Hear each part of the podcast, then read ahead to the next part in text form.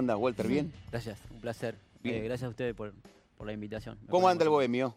Bien, Vamos, bien, el bohemio. bien, Estoy muy contento. Sí, Walter, eh, Walter.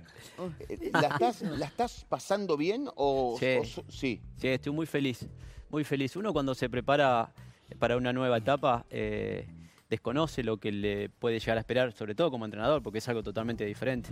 Eh, yo siempre me puse muy claro el objetivo de estar al servicio de, de los jugadores, tratar de ayudar a que sean mejores. Entonces, eh, tengo claro cuál es mi función y lo disfruto de ese lugar, porque si vamos a disfrutar el día a día basado en los resultados, eh, se hace complejo. Se hace complejo. Se hace complejo, si vamos basado en, en- en- en el ánimo del hincha, se hace complejo. Eh, entonces, eh, mi función clara es eh, tratar de ayudar que los jugadores sean cada día mejor y de ese rol me siento muy cómodo, muy contento y, y lo disfruto. ¿Te desespera cuando por ahí no aparece la victoria? Van dos partidos, che, Tano, no ganamos dos partidos, tres partidos.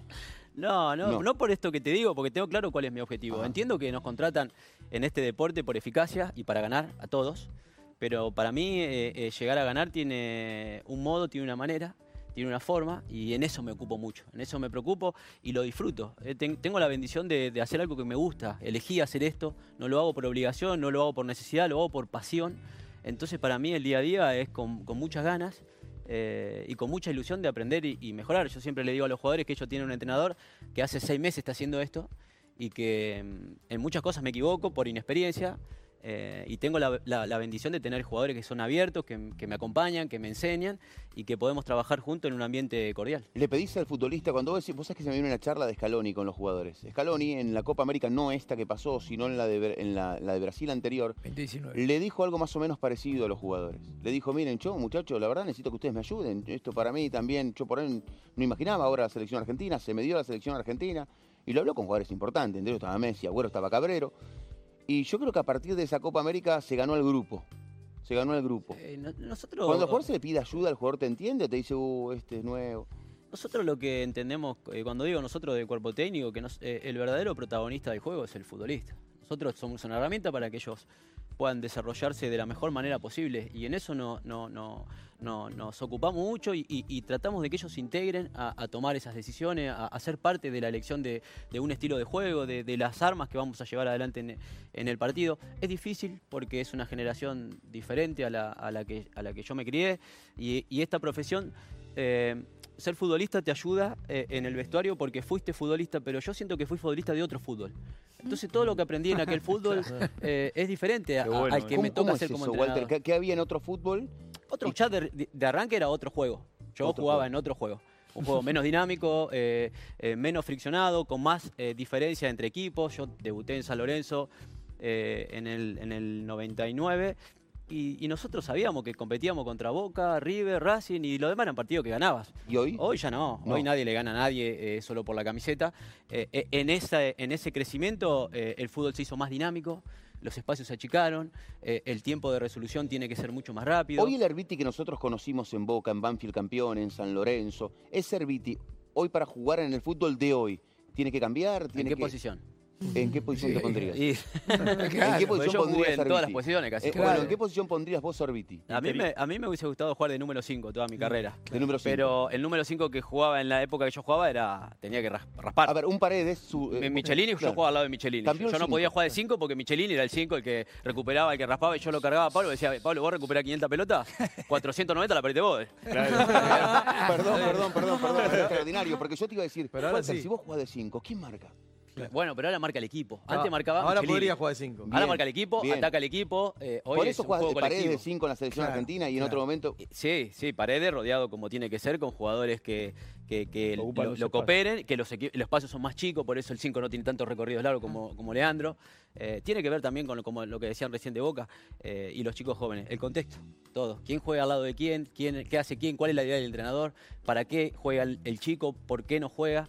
Eh, todo tiene que ver en el fútbol de hoy, todo con todo. Hoy no se evalúa si atacamos quiénes son los que atacan, si defienden quiénes son los defienden. Hoy se evalúa el fútbol como un todo eh, y por eso yo, yo, yo me preparé como futbolista para el fútbol que yo jugaba. Vamos a dársela a Riquelme. Vamos a Riquelme que soluciona. Y hoy no. Hoy el 3 le pido que ahora que recuperamos, bueno, ahora cambia el chip y vamos a atacar. Y, es otro juego en el cual yo también tengo que estar preparándome todo el tiempo para darle armas a los futbolistas para que puedan desarrollarse de la mejor manera posible. Porque lo que más le duele al entrenador, o por lo menos a mí, es que el jugador no pueda disfrutar lo que está haciendo. A mí eso me- me pone mal. Y cuando no lo disfruta, o porque está mal físicamente, o porque no se siente seguro, o porque no tiene las indicaciones que tiene que tener, o, o él no se preparó para hacerlo de la manera que lo tiene que hacer. eh, y eso es lo que, lo que a mí me, me- me ocupa todo el tiempo. Yo creo, Walter, que, que- creo, eh, que hoy es más difícil por ahí arrancar de abajo, como arrancan ustedes, arrancan de, de- y cuando digo arrancar de abajo, no es, Atlanta es un grande, eh, un grande, un equipo importante, pero Herbiti tiene nombre y Herbiti por ahí decía yo espero Banfield. ¿Dónde más me va a tocar? O San Banfield? O espero San Lorenzo, o espero, ¿entendés? O espero, qué sé yo, por ahí si, fuese, no sé, eh, familiar, digo, Walter, esperá, que ya te una llamada de San Lorenzo y dirige, fíjate que de golpe dirige cualquiera en primera. No, pero, eh, Y para mí tienen más complicaciones, de verdad, ¿eh? cuando dirigen equipos que Ah, no sí. están en la máxima categoría del fútbol argentino y cuando están en la máxima categoría del fútbol. Yo creo que si vos dirigís San Lorenzo por ahí, no, San Lorenzo lo han dirigido grandes entrenadores en el último tiempo y les ha costado. y les cuesta. Porque son clubes difíciles. Yo eh, eh, considero que, que, eh, eh, mi objetivo es crecer día a día y que hoy soy un entrenador que, que tiene la posibilidad de estar en un club que, tiene, que lo que, me brinda es una visión clara, un objetivo, eh, un proyecto. Que hay otros clubes que no te lo brindan. ¿No te apuran con los resultados? ¿No te dicen, como a no todos, como Ah, a todos, como a todos, pero evalúan lo que hay atrás del resultado Ajá. y cuál es el camino en el cual hoy Atlanta, eh, Atlanta es un club que se identifica por haber jugado muchos años en primera división hace mucho tiempo. Claro, Entonces los hinchas tienen ese recuerdo y quieren volver rápido, pero en ese eh, eh, periodo donde no estuvo en primera, el club se ocupó de, de- de- de salvarse, de desaparecer. Hoy el club, al estar saneado económicamente, con una condición clara, tiene la posibilidad de apuntar a volver a primera división. Bueno, ahora hay que trabajar mucho para poder lograrlo y, lo- y- y- y ese tiempo y ese proyecto a mí me da la posibilidad también de crecer a la par de lo que va creciendo el el club. ¿Cuándo el, el entrenador se da cuenta si un futbolista está para ponerlo o es demasiado joven? Nosotros eh, hemos hecho debutar en este proceso eh, muchos jugadores. Eh, yo cuando los veo jugar, cuando charlo con ellos, cuando los mirás a los ojos y, y- y- y- y ves que, que- que tienen el deseo de estar dentro del campo de juego, para mí están listos. Para Atlanta. No, yo entiendo que jugar en Boca eh, no es fácil. No es fácil. No es fácil. Jugar en Boca, joven, con, con- con toda la bombonera llena, no es fácil. Todavía no jugaron con la bombonera No, llena. no, es que nosotros hoy, otra cosa a la que yo no me preparé es para jugar con un estadio vacío. ¿Es, Es, mejor, otro deporte. ¿Es mejor o peor? No, es otro deporte. otro no es ni mejor ni peor. Yo puedo- nosotros somos un equipo que nos gusta salir bien del fondo. Y nosotros quizás hacemos 10 toques en- entre el central y el arquero, y hoy lo podemos hacer. Yo sé que cuando vuelva la gente, eh, en el tercer toque empieza el murmullo. ¿Te Y hay que ver si el jugador tiene la personalidad para sostener eh, la idea que es mover a los delanteros para poder encontrar el espacio donde un central conduzca con cierta libertad para poder eh, entrar en campo rival. ¿Cómo lo es a Bataglia? Da Silva lo conozco, tuve de compañero. reconozco en él un ser humano especial, buena gente y que hace mucho que, que- que él tiene el deseo de dirigir a Boca. Así que lo, veo eh, con ganas eh, y, y- y- y- y algo que es fundamental en esta carrera es pasión. Pasión. Después, eh, Boca es un club muy difícil. En Boca difícil. te cuestionan todo, todo. Hasta lo que está bien hecho te lo cuestiona porque lo tenés que hacer mejor. Entonces, él, lo bueno de él es que él sabe dónde está, él tiene la espalda más grande que todos por, por todo lo que ganó en Boca y mi deseo para él es eh, lo mejor. ¿El chico Molinas te gusta? Sí, Boca ha puesto eh, en el campo no solo a él, sino a muchos jugadores. Molina porque juega en una posición donde quizás llama un poco más la atención, pero ha, ha hecho debutar en este último tiempo jugadores con, con, con- un gran juego. Hay que ver ahora cuando se llene la cancha. Hay que ver, hay que ver porque es, es otro juego. Yo soy sincero, yo le cuento siempre. Yo entraba a la cancha Boca y no era fácil entrar a la cancha Boca, ¿eh? Es difícil. Y vos ya tenías uno- un nombre, recorrido, Sí, pero no es experiencia. fácil, no es porque no era fácil. entrar de visitante. y- No, no es fácil entrar. eh, eh, primero, los rivales siempre juegan, son todas finales. Todos se preparan para jugar contra Boca. Y todos se preparan para mostrarse contra Boca. Y la gente eh, eh, te llama la atención todo el tiempo. No es lo mismo entrar a la bombonera vacía que entrar a la bombonera llena eh, y empezás a mirar para todos lados y gente, y gente, y gente, y gente, y la gente alienta y la gente eh, empuja.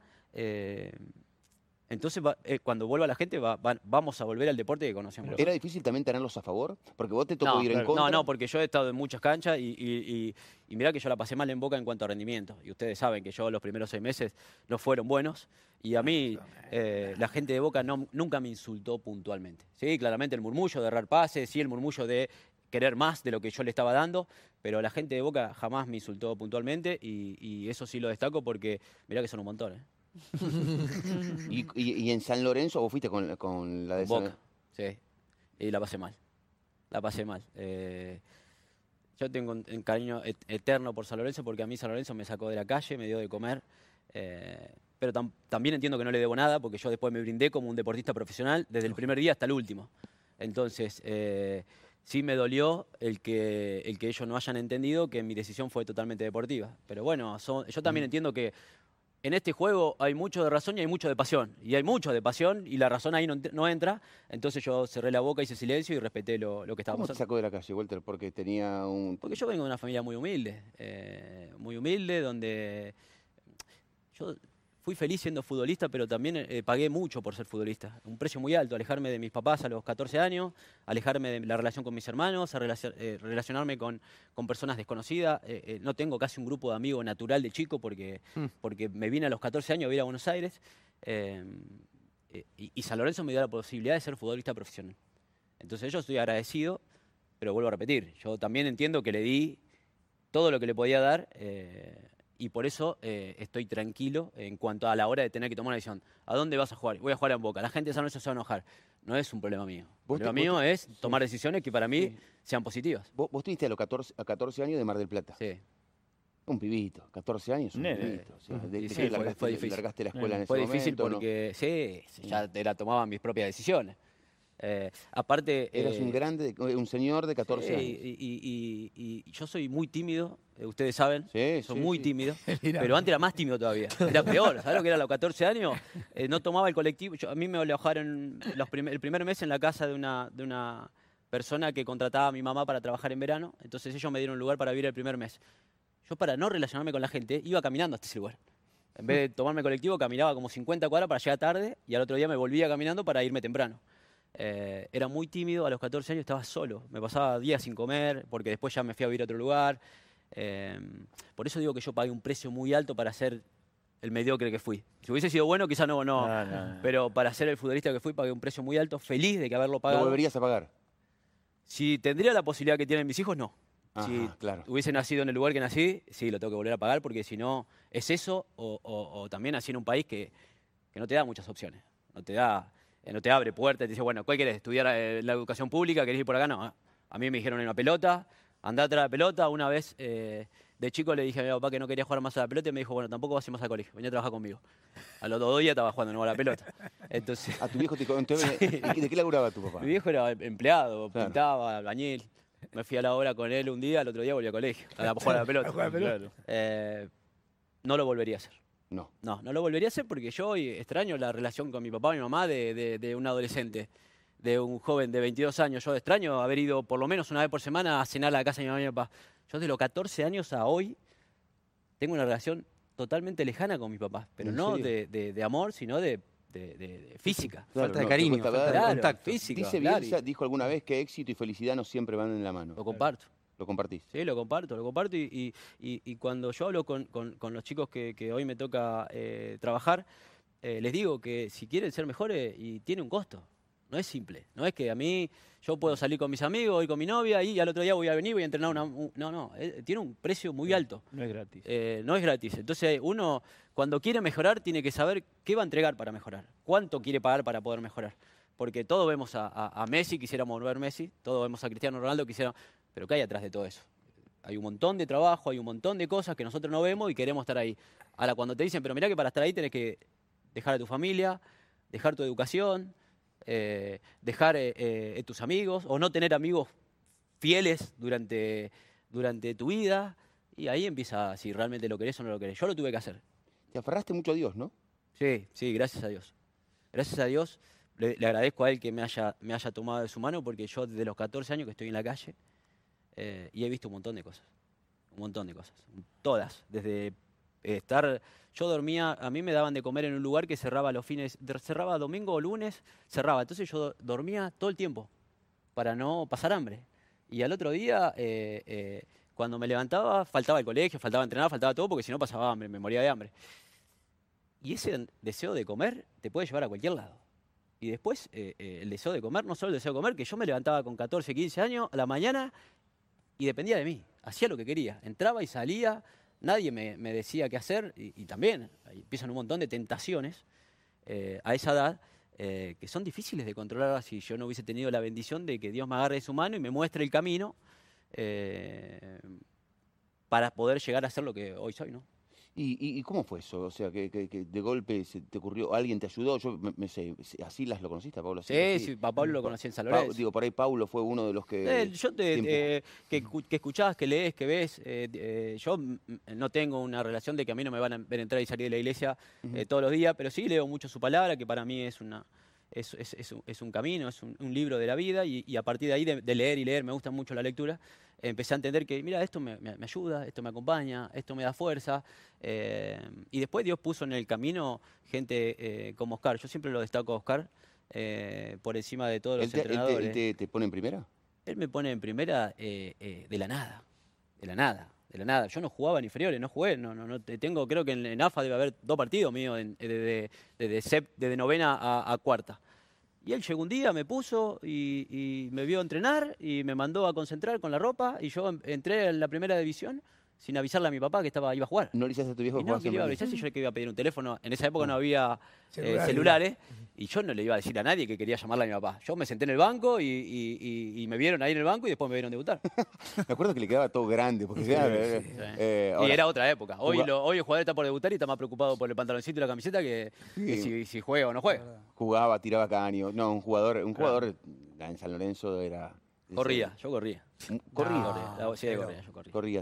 Eh, qué pero es una loco. zurda. Pero Eh, jugaba. ahora, Gambetta, ¿qué, qué- Bueno, acá ¿Cuánta- tenemos dos cuánta- ejemplos, de- de- y Claro. está Manusa también, que, que llegaron de distinta manera a, a Primera División. De distinta manera. Por eso, eh, a veces cuando uno tiene que juzgar a un determinado pibe, alguna actitud, alguna conducta, hay una historia detrás que no se conoce y probablemente sea como la de Walter. Eh, chicos de la calle, chicos con problemas.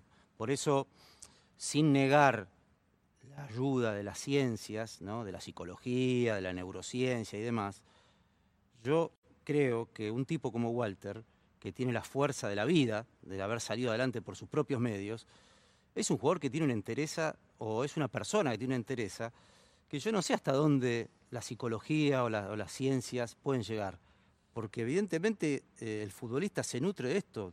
La mayoría de los jugadores tienen este, una- un hogar modesto, una vida difícil, y eso es lo que le da una resistencia psicológica Fortaleza. imprescindible para jugar en primera división. Él dice el público, bueno, ¿cómo desafías al público? ¿Cómo te enfrentas al público? Y bueno, imagínate, a los 14 años no tenía para comer. Me parece que eso también te va preparando para un estadio lleno, no Eh, solamente la psicología. Quería preguntarle a Walter, porque en un momento le decía lo de los 14. ¿Tuviste algún momento, porque le ha pasado a varios, de querer volverte a Mar del Plata? No, no, no. No. no, no Vos no, sabías no. que este era el camino. No, sí, yo porque sabía. hay mucha gente que flaquea en un momento. No, no, a mí me dejó, San Lorenzo me dejó libre a los 18 años. Mirá. A mí, eh, Roberto Mariani, a los 18 años, cuando en Mm. diciembre me dejó libre. Un lunes terminamos de. Termina el torneo, un lunes me llama y me dice, Walter, tenés que dejar tu lugar porque no vas a continuar en el club. Al otro día me presenté a entrenar.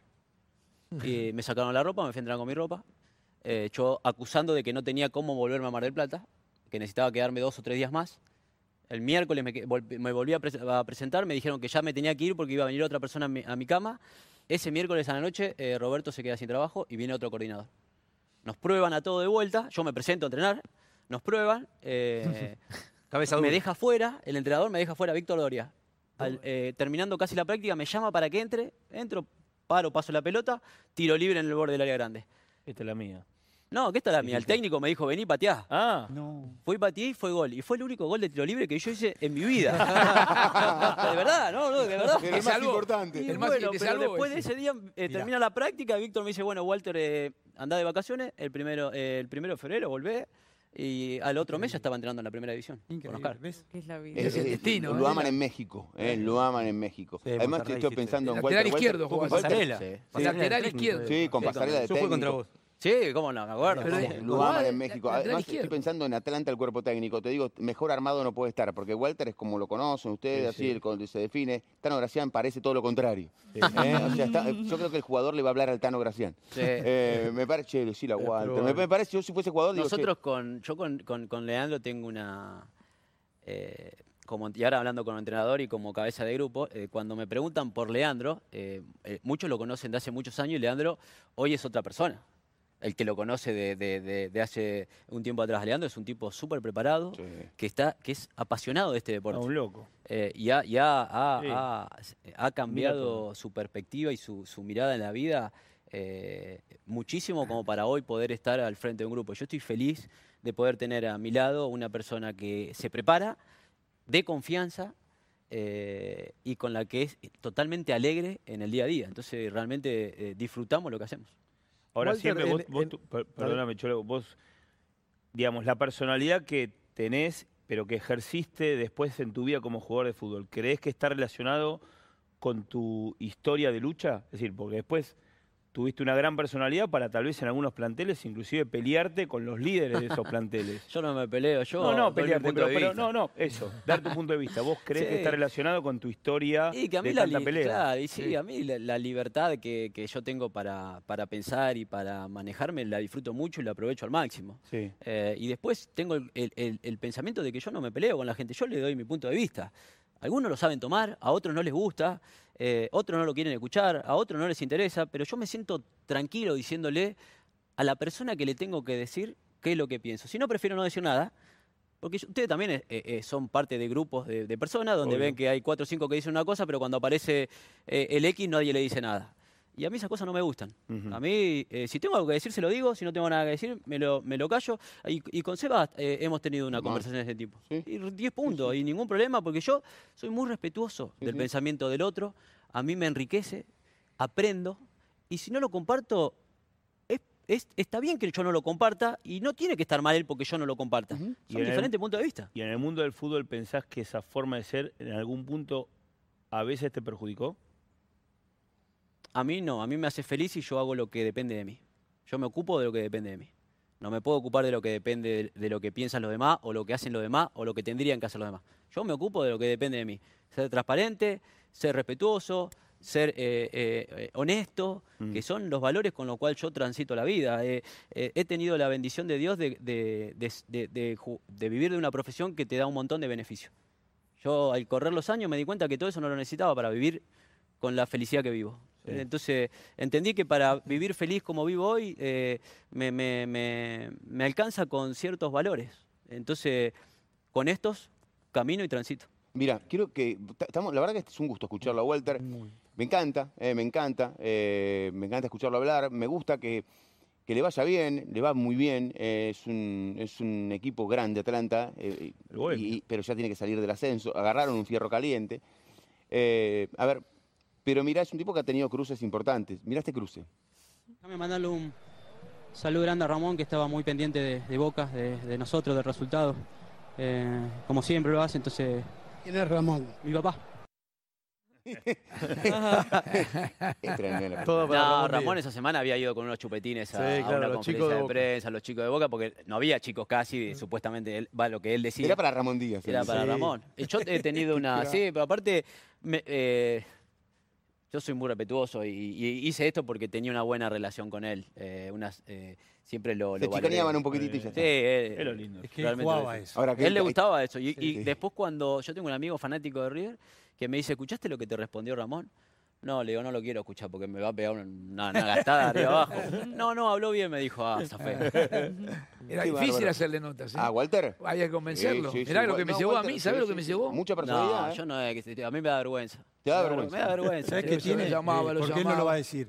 Me lo Eh, acto generoso de los jugadores cuando están. eh, vos lo necesitabas para algo, para un chico que. Porque los jugadores son muy El ídolos. futbolista para eso, por lo general, siempre yo está. eso- no ¿sabés conozco futbolista decía? que no sea solidario cuando hay algún Pero ¿sabés- problema, los tipos están. Y él, ¿sabes qué te decía? No quiero que lo cuenten. Yo doy una mano, pero tampoco lo cuentes. Y lo contó. Acaba de blanquear. Justamente no quería Blanqueó que- que no quería. La pasó 20 años. Como Walter. decía alguien, las buenas obras de, de Cayetano. Ahora, Walter, en la, en la definición del estilo del entrenador, digo, hay una preparación, hay eh, que vas viendo lo que te gusta, lo que vas aprendiendo los entrenadores, pero después también debe haber un choque con el equipo que vos tenés, con los jugadores, con las herramientas. Sí. Digo, hay un estilo que uno lo va configurando antes de ser técnico, después tiene que ratificarlo, que después se cambia. ¿Cómo se define ese estilo? Si yo digo, bueno, Walter Vitti tiene seis meses de entrenador, tiene este estilo, ¿tengo que pensar que va a ser el estilo de Walter Vitti o va a ir modificándose a lo largo de los años? Eh, en, mi, punto de vista, eh, eh, tengo mi estilo, que es eh, este que intento que se vea en el campo de juego, que es ser protagonista a través de, la posesión del balón. Ahora, yo antes de, juntarme con, de asumir en Atlanta, me junté con la gente de Atlanta y le digo, ¿qué quieren ustedes? Nosotros queremos un equipo protagonista a través de la posesión del balón. Bueno, buenísimo, coincidimos. ¿Te dijeron eso? Te A dijeron, partir de eso- ascender, Walter, ascender. Eh, no, dijeron? eso me lo dicen Ganar, todavía. ganar. Walter, ascender. No, a partir de eso, eh, ellos ya vienen con esa idea. Eh, entonces es mucho más fácil para transmitirla con los jugadores que también se identifican con un club que, quiere, que tiene ese pensamiento. Yo no podría dirigir un- en un club que no tenga esa idea, porque no siento otro fútbol que no sea este. Tengo que perfeccionarlo todo el tiempo, tengo que trabajar para que cada día sea mejor, pero no, no lo voy a cambiar porque es lo que realmente a mí me apasiona, a mí me gusta y yo cuando eh, decido ser entrenador, el pensamiento es que me quiero sentar en el banco suplente y ver algo que a mí me gusta. Claro. No ver algo que a mí me, me- me dé resultado, Ahora, porque no me interesa eso. Yo te escucho y, y- y, por supuesto te conozco y sé lo que querés en Atlanta. Yo, inmediatamente me voy a Falcioni, donde le fue muy bien. Sí. O sea, te salieron campeones, a ese equipo jugaba un fenómeno. Muy bien. Jugaba un fenómeno. Ahora, si uno, te- si uno, uno cree, por ahí equivocadamente, que son el agua y el aceite pensando de fútbol, o no, o estoy equivocado. Por- Uno dice, no, Julio, me parece Julio, viste, tanto. Eh, eh, el Independiente de Julio juega eso. bien. Sí, ¿te sorprende? Juega bien. Y me hubiese gustado jugar en ese Independiente, ¿no? Con el que me hacía que doble cinco y marca Verón y marca esto, y marca ahí, corre, y corre. Está Y más generoso, Y Julio. está más generoso Está más para la hora de elegir. A ver, sí, te, te rodeaba, dif- de- difícil como te rodeaba Julio, ¿eh? Difícil porque levantaba la cabeza y los tenía los cuatro parados atrás y, miraba para, para defender. Para ver a Marcelo Quintero, jugabas vos en ese equipo adelante, Papelito Fernández. Jugaba el Chelo eh, Bustamante y, y Barraza, que en la mitad de la cancha tenían una barrera. Ahí los dejaba pasar, Julio. Pará. Pero no porque ellos no querían, porque Julio hasta acá. eh, Víctor López el 6. Víctor y el Gallego Méndez. Méndez el 2. El Becho Busto. Busto, el Mencho te mataba. Quinteros. Eh, Quinte- era un Y equipo. bueno, después estaba Estaba James. Batión también, ¿eh? Ahí porque el Mencho se James lesionó y está ahí. empezó a jugar. Sí, mirá un equipo. Mira, No, Víctor, pero hoy vos lo ves a Independiente, el 4 pasa, el 3 pasa, el 8 la agarra, el Sí. 5 juega. Mirá, el Julio, mami, se te corre, Che, ¿sabes cómo James, se que, que- James James allá, estaba. que firmó ahora en Qatar un, un contratito. Eh, ¿qué, qué- qué equipo? Ahora, co- si un técnico como Julio te decía, no, Walter, vos no le podías decir nada o te No, calentabas. Julio, eh, al principio no, con el correr yo eh, trabajé mucho tiempo con Julio. Eh, teníamos una relación deportiva muy buena y cuando hablo de relación deportiva es porque todos cuando me llevaron a Boca todos me trataban de hijo de Julio. Claro. Y yo no sé ni, no conozco, ni, no sé ni cuántos años tiene Julio. Eh, yo, la relación deportiva era extraordinaria, porque él me decía, hace esto, eh, me llevó a Boca para ser un volante creativo. En la charla en Banfield me dice, yo quiero que vengas a Boca conmigo, quiero que seas el volante creativo que sos acá. Al mes, cuando llega a Boca, me dice, acá el único volante creativo es Román, vos vas a tener que correr la banda. Listo. La. Y- y pero, Walter, ¿y qué y podías listo. decir ahí? Nada, nada, nada. no dije nada y me viste correr y correr y ningún problema. Ahora, yo hacía lo que el entrenador me pedía. Eh, eh, cuando volvió a Banfield, cuando volvimos a Banfield, él quería que yo siga corriendo de doble 5. Y tomamos un café y le digo, Julio, yo no puedo correr más de doble 5. Está Sechini, está Remedi, son chicos que están para correr. Yo estoy más cerca de, de- de- de lo tuyo que de, de lo que tengo que hacer dentro de la cancha. Bueno, y ahí me dejó jugar unos metros Ahora, cuando pasa Pero pará, eso que- él fue el gran sacrificado, porque en realidad Riquelme le ganó la pulseada a Falcioni, entonces vos pagaste los impuestos por eso. Como de- de- de- Eh, ¿se no, no, sí, yo, yo- así. sí, yo hice lo que tenía que hacer, que era jugar para Boca. Eh, No, obvio. y, pero- y en pero- esa, en esa eh, era ilógico pensar que, que, que- que- que alguien iba a, a- a ocupar Arrebatar el- el la puesto. función de ni siquiera de, se- de para, Fal- segundo. para Falcioni no era ilógico. bueno, él tiene esas cositas. Hubo un, un- empate, un empate con el Boy determinante, si no la historia quizá era distinta. Eh, pero eh, en julio me, me agarró un día, me dijo, vení acá. el- El único que, que tiene permitido hacer esto, esto y esto, esto es, es Román, que era lo que yo tenía permitido en Banfield. Hacer esto, esto y esto. Vos tenés que ir acá, porque encima a Román le gusta jugar con Clemente, entonces si Clemente se va al ataque, vos me tenés que cubrir acá. No, tenía una Perdiste por todos lados. así. Y después me pasaba que a Román le gustaba mucho jugar con Clemente. Claro. Y Julio, y me decía, bueno, soltate un poquito. Y yo me soltaba sabiendo que tenía que volver para atrás. ¿Y ¿Sufrías sabés eso? cómo iba? ¿Sufrías? No, no, porque yo... lo- ¿Con tal de jugar? Y jugar en Boca y, y hacer lo que me gusta. No, no lo sufría. No si sufría. te dan a elegir, te dije, a mí me hubiese encantado jugar toda la vida de número 5. Pero después era un trabajo, lo tenía que hacer y lo intenté hacer de la mejor manera posible.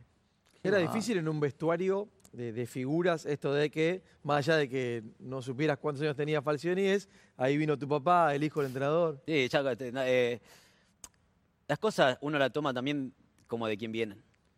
Yo tenía gente muy querida dentro del vestuario que me, me- me cargaban con esas cosas, pero eh, conviví. Conviví como conviví con el hambre, como conviví con un montón de cosas. Imagínate si conviví con hambre, no voy a convivir con que me digan que soy el hijo del entrenador. Si yo después tengo que entrar a la, a la cancha y como le digo a los jugadores, de la raya para adentro, tenés que demostrar porque si no, eh, te sacan, ¿eh? Te sacás solo. No, no, no, no, Julio no me iba a poder sostener si yo no corría todo lo que tenía que correr. Walter, eh, obviamente dijiste que disfrutaste mucho. ¿Hubo alguna pelea que te quedó? De esas peleas fuertes.